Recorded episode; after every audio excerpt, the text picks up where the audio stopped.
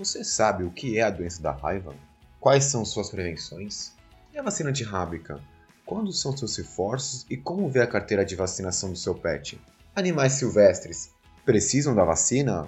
Eu sou o Denis Sadovski e está começando o primeiro Petcast do Atende Pet.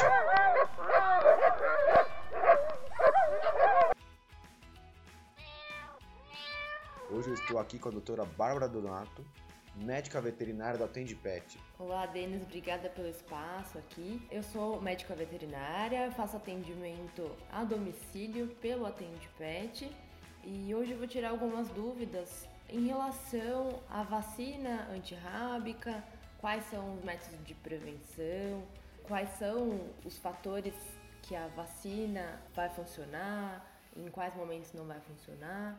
Legal, doutora. Já vou puxar o seu assunto já e já vou começar com a primeira pergunta, que é o que acho que o pessoal deve estar em casa aí com isso martelando. O que é a doença da raiva? A doença da raiva é uma zoonose, então ela é transmitida é, através da mordida ou mesmo contato da saliva dos animais. Pode ser tanto cães e gatos como até morcego. Esses são animais que transmitem a doença e entre animais também. É um vírus que é inoculado no paciente, ou mesmo tanto humanos quanto animais, né? Uhum. E nesse, nessa inoculação desse vírus é transmitido a doença, né? E me diz uma coisa, qual é a prevenção para essa doença? Você falou que ela vem do morcego. O que eu tenho que fazer? Eu tenho que deixar os meus cachorros longe dos morcegos, é isso? Quase isso. É, tem algumas regiões que, por exemplo, mesmo locais domésticos, em, em regiões onde há varanda, como casas, principalmente os gatos que são caçadores, eles acabam querendo brincar com, com o morcego, achando que eles são uma presa, né? Eles são uma presa realmente. E em contato com essa saliva deles, ou morderem o morcego, ou mesmo terem contato com a saliva do morcego, eles podem ter esse contato e aí nesse caso é transmitido. Em alguns casos mais para humanos, porque cães e gatos eles são mais, eh, eles conseguem eh, perceber o morcego antes. Mas acontece em humanos deles estarem dormindo, principalmente em regiões litorâneas a pessoa está dormindo e o morcego vai lá e morde essa pessoa. Então é nesse caso que acontece a transmissão e a pessoa nem percebe, porque acha que é um pernilongo ou qualquer coisa do gênero. Aí que entra então a vacina da raiva, a aplicação. O como que funciona a vacina da raiva? Quando que ela é aplicada? Quando que eu sinto que ela tem que ser aplicada pro pro meu cachorro, pro meu gato? No caso de cães e gatos, é, primeiramente, na primeira fase de vida deles, a partir dos 45, 50 dias, é, são feitas as primeiras vacinas, né? Então, V10, ou V8 ou V10, V4, V3 ou V4 ou V5 para felinos. Uh, tem também a da gripe, giardia, essas são mais opcionais, né? A V10, a V8 e a, e a V4 são as obrigatórias, né? Que são contra as doenças mais graves. E a partir dos quatro meses, que seriam de 16 semanas completas, é possível já fazer a vacina antirrábica. O que acontece? Em filhotes, é, existem anticorpos das, da mãe que são passados durante a amamentação para os filhotes. Então, existem muitos estudos falando que ah, os anticorpos da mãe podem permanecer até a 12 até 16 semana de vida.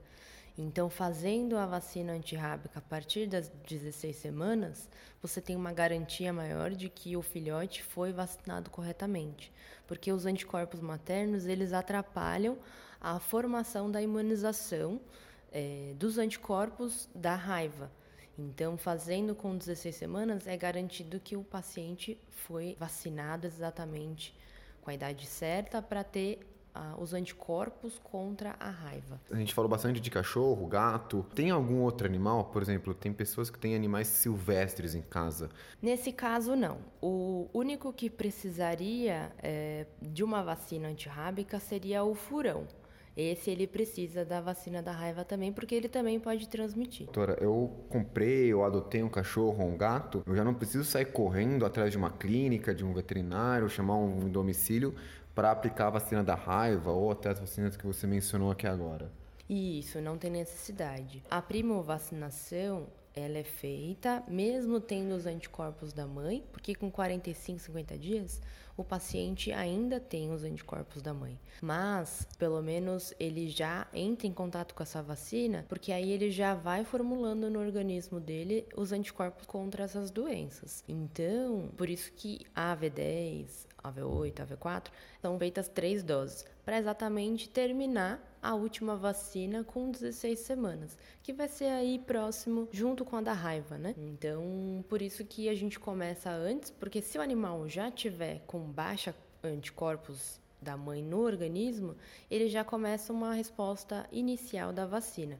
Então, por isso que ele não pode passear, porque mesmo tendo as primeiras vacinas, ele realmente ainda não está imunizado. Então, por isso que a gente não permite que passeie, que leve em pet shop, para realmente não ter imunização errada e pegar algum vírus, né? Então, é, quando tem um cachorro muito filhote, um cachorro um gato muito filhote, é importante eu evitar sair de casa com ele nesses primeiros tempos? E assim, quantos dias eu tenho que evitar essa locomoção do animal? A gente só indica o passeio, a ida no pet shop, é, andar na rua mesmo, né?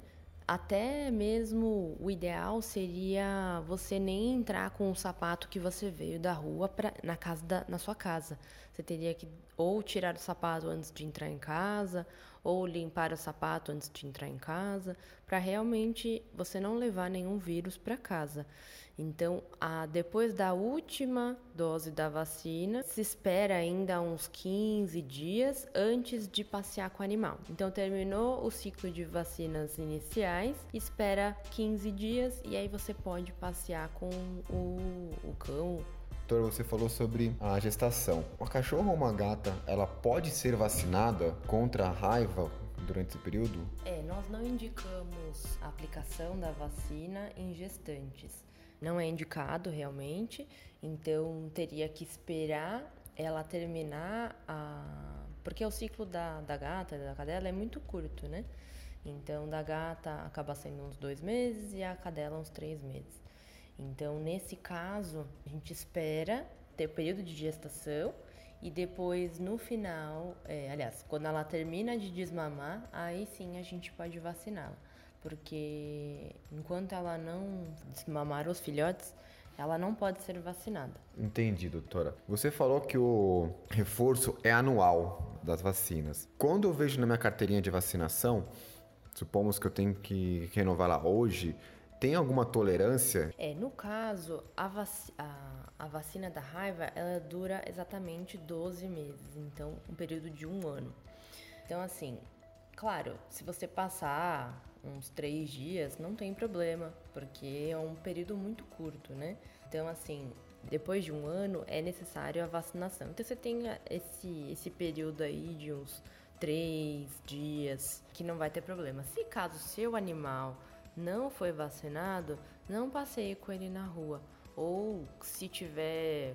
É, se você vê que ele, na hora do passeio, tiver algum animal ao redor, remova o seu animal daquele local para que ele não tenha contato com algum animal que possa correr esse risco. Ou mesmo não passeie com o animal nesse período que ele não está sendo vacinado, para não correr o risco desse contato com outros animais. Doutor, eu tô com a carteira de vacinação aqui. Como que eu vejo a data certa de quando tem que fazer o reforço? Denis, funciona assim. Na carteira de vacinação existem várias colunas. Em cada coluna corresponde ao que foi aplicado, que dia e qual vacina foi aplicada. Então, em uma coluna tem a primeira data, que foi a data que foi aplicada a vacina. Na segunda coluna tem a, a etiqueta da vacina então, no caso que nós estamos falando seria da raiva, então tem uma etiqueta da vacina da raiva e na outra coluna a próxima data onde é o vencimento da vacina. Então, por exemplo, foi feita hoje, dia 5 de março de 2020. Portanto, a próxima dose da vacina, que seria no ano que vem, seria no dia 5 de março de 2021, que realmente seriam 12 meses, certo? Então, nessa data seria refeita a vacina. O que eu aconselho a vocês? Sempre colocar de repente na frente da carteirinha um post-it indicando quando será a próxima dose, porque durante um ano você não vai lembrar que naquela data vai ser feito novamente a vacina antirrábica. Então, nesse caso, eu aconselho colocar no calendário, né, do celular, que hoje em dia é tão fácil, né, programar. Então, você coloca daqui um ano, ah, é, nessa data vai acontecer a vacina da raiva, então eu já vou me programar. O que que tem de benefício? Vou puxar um pouco a sardinha agora pro nosso lado, né? O que tem de benefício do Atende Pet é que a gente avisa pelo menos uma semana antes para avisar, porque assim o paciente já está preparado, né, para poder ser vacinado daqui uma semana. Você já se programa, fala assim, ah, eu vou conseguir agendar para logo mais essa aplicação da, va da vacina, né? Muito legal, doutora. Muito bom mesmo. E assim, agora a minha maior preocupação. E quando o pet ele pega a doença da raiva, como que eu fico sabendo disso? É, o paciente, normalmente, ou ele vai ser, você já vai ter visto, né? Ou mordido ou arranhado por um gato, de repente, por um animal que já tenha os sintomas, que aí fica mais fácil, mais evidente, né? Essa, essa identificação de que o animal corre risco. O problema é quando você realmente não conhece o, o, animal, né? Não sabe como é que ele. Se ele teve algum sintoma, se ele estiver saudável, aparentemente você não vai saber. Então, o, o que eu aconselho é você estar em contato com aquele cachorro, nem se você pedir, conseguir segurar esse cachorro para levar para um centro de zoonoses, né? Para esse animal ficar em observação para saber se, se ele não tiver sintoma e se ele apresentar sintoma, você já sabe se ele está bem ou não. Se ele começar a apresentar sintoma, é, provavelmente o seu animal pode ter pego a doença da raiva. Se você vê que esse animal já apresenta é, uma agressividade muito grande, se ele tiver com sintomas neurológicos, né? Então, o que seria isso? Seria um animal que que ficasse cambaleante, não conseguisse ficar no mesmo lugar, ele tivesse como se estivesse bêbado mesmo, ou mesmo salivando em excesso, muito agressivo, né? Esses são alguns dos, das indicações que a gente consegue perceber no animal que tenha raiva. Claro, a gente não, não pode generalizar, porque algumas raças elas tendem a babar mais, então não seria, você consegue, é perceptível a salivação intensa do animal que tem raiva é bem diferente do animal que tem uma salivação em excesso mesmo. Doutora, eu tenho medo, às vezes, quando eu vejo o cachorro babando, tô na rua, eu preciso atravessar a rua, o que, que eu preciso fazer nesse momento aí? É, preciso chamar alguém? Você falou, inclusive, da, do centro de zoonoses. É, onde eu encontro? Quem eu tenho que chamar? É, sei, eu não, sei, não faço nem ideia de qual que é o telefone que eu tenho que ligar. Como que funciona esse procedimento? Quando você vê um animal suspeito, né? Então é aquele animal que muito agressivo, de longe ele você vê que ele tá rosnando ou tá vocalizando. Então esses são sintomas já que podem ser de raiva. Então assim, se você vê um animal desses, você pode entrar em contato com o, com o setor lá da, das zoonoses. No próprio site deles você consegue o telefone para poder ligar. Doutora, levei uma mordida. Qual é o procedimento que eu preciso fazer para saber se eu tô com raiva? Porque dizem que quando você levar uma mordida de um cachorro, as pessoas já, já falam: ah, você tá com raiva, vai no médico, toma cuidado. Qual é o procedimento nesse caso? É, muitas pessoas se equivocam com, com relação a isso porque alguns animais realmente eles são bravos, né? São um pouco mais agressivos, mas não igual a da raiva, né? Que o animal é como se fosse um, como se fosse doido mesmo, né? Então assim, ele é bem agressivo, é um nível muito alto de agressividade, você não consegue nem chegar perto.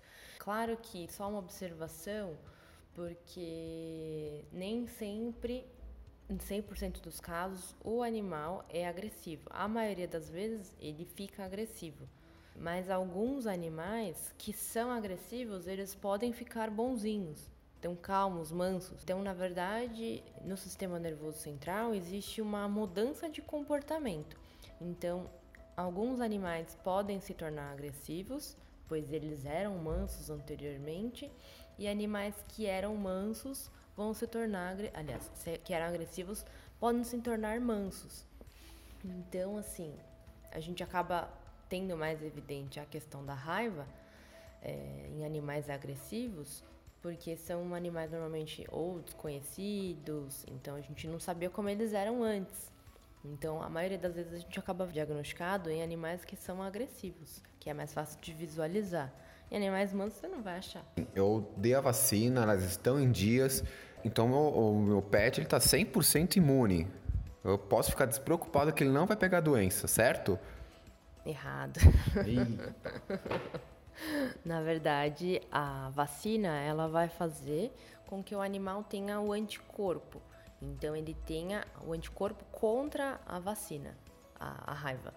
Então, nesse caso, quando o animal tiver contato com um animal que tem a raiva, ele vai só ter que precisar tomar a vacina de novo da raiva, né?